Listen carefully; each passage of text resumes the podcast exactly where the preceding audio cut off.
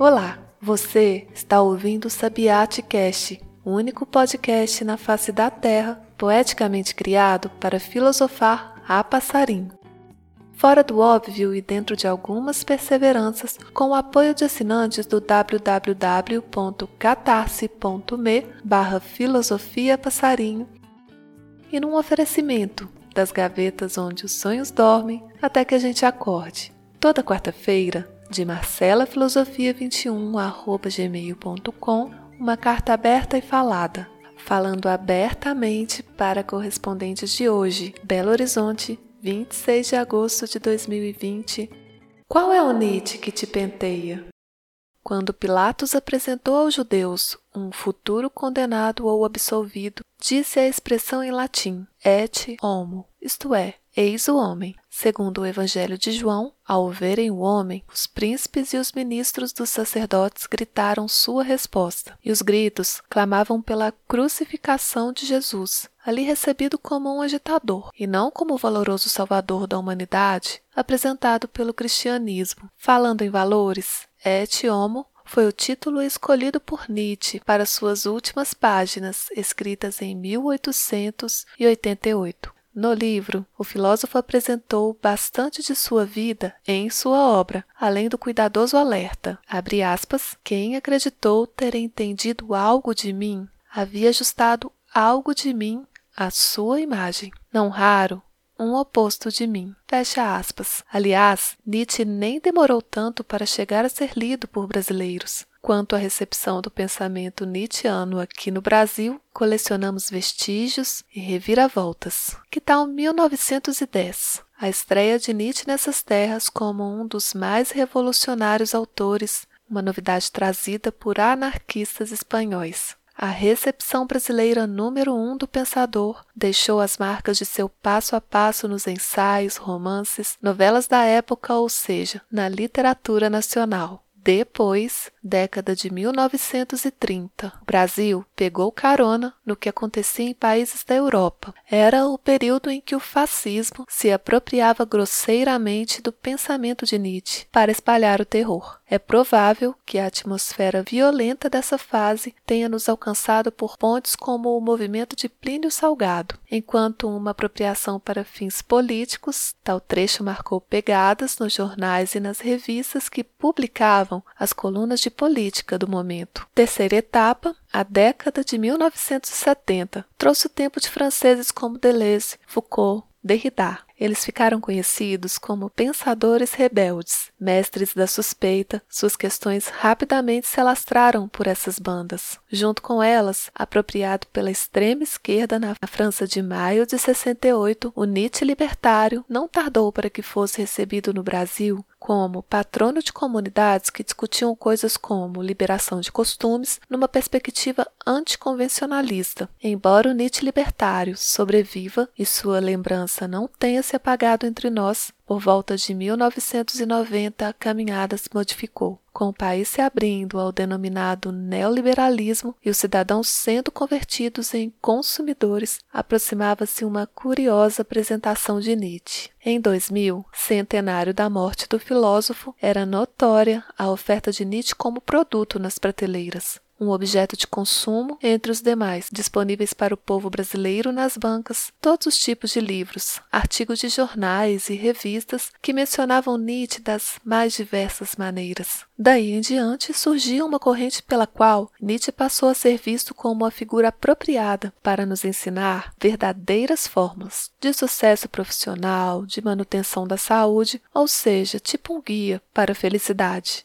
Justo um homem que, em vida, havia enfrentado declínios afetivos, financeiros, num adoecimento que o levou à perda do uso pleno de suas faculdades mentais. Para a controversa função de estratégia anti-estresse no combate às tensões causadas pelos questionamentos cotidianos, convocaram os questionadores e dinamitadores pensamentos do filósofo. Pouco demorou para que um Nietzscheanismo se pusesse a estampar camisetas, canecas e adesivos com bigodes em miniatura e citações em fontes estilosas daria para o carnaval umas cinco escolas de samba, desfilando enredos, apropriações e apresentações. Diversa é a recepção do legado de Nietzsche pela diversificada gente brasileira. Repicam revolucionários, totalitários, libertários, consumidores, individualistas, marqueteiros. Abrem alas que é pra todo mundo cantar e as marchinhas com Chico deixarem passar os embaraços, frevanças, olê olê, olê olá, na bateria desembaraçando, um riso desmascara e clareia o bordão de um personagem popular. Pois, se o tempo ruge e a sapucaí é grande, qual é o nit que te penteia?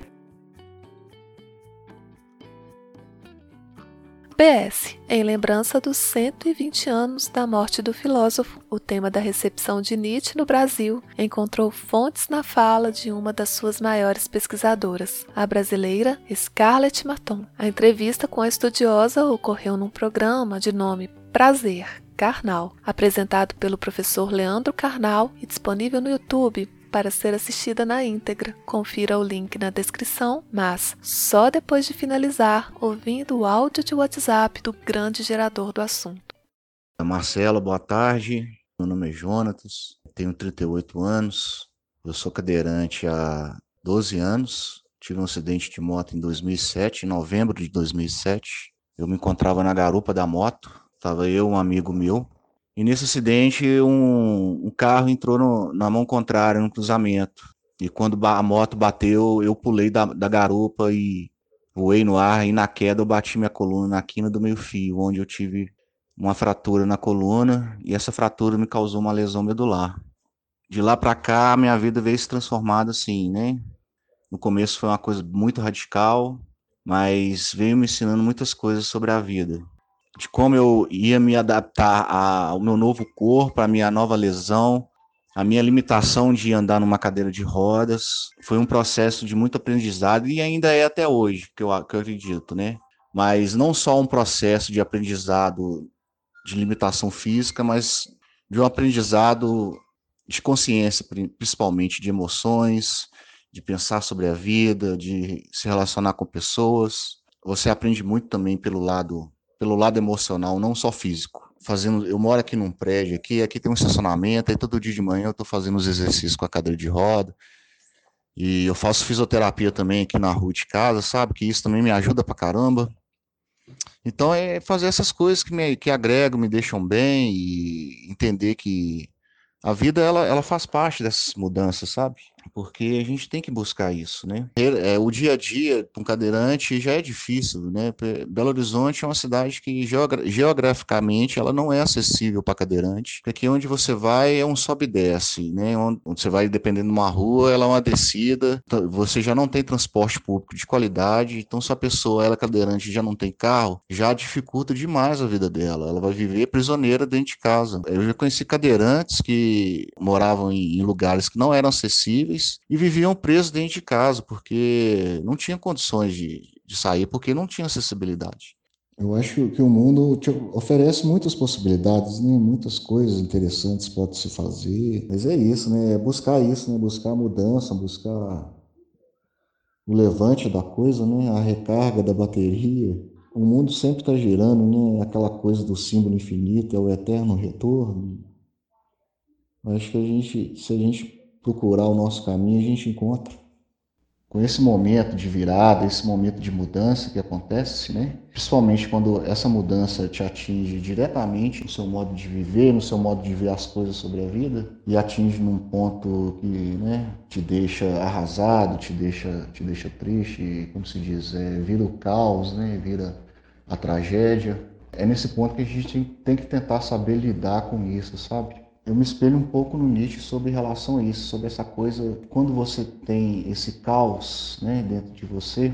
Eu já li dois livros dele, que é o um é o do Eterno Retorno e um agora que chama Assim Falou Zaratustra, que é um livro muito bom. Ao longo do caminho que você sobe né, a montanha, ele fala, você vai encontrar muitos obstáculos na, no caminho, muitas pedras, muitos, muitas pessoas que querem ser, ser o seu encosto. Mas você tem que seguir o seu próprio caminho, né? Porque ninguém vai te levar lá no pico a não ser você mesmo. Outro dia também eu li uma frase dele que ele fala sobre o amor fati. Entre aspas, minha fórmula para a grandeza no homem é amor fati. não querer nada de outro modo, nem para diante, nem para trás, nem em toda eternidade. Não meramente suportar o necessário, e menos ainda dissimulá-lo, mas amá-lo. Capítulo 10 Porque sou tão esperto do livro Et Homo, do seu, do meu, do nosso dionisíaco e eterno Nietzsche. Saiba tudo o que rola na filosofia passarinho em www.catarse.me barra filosofia passarinho, incluindo como apoiar o Sabiatcast.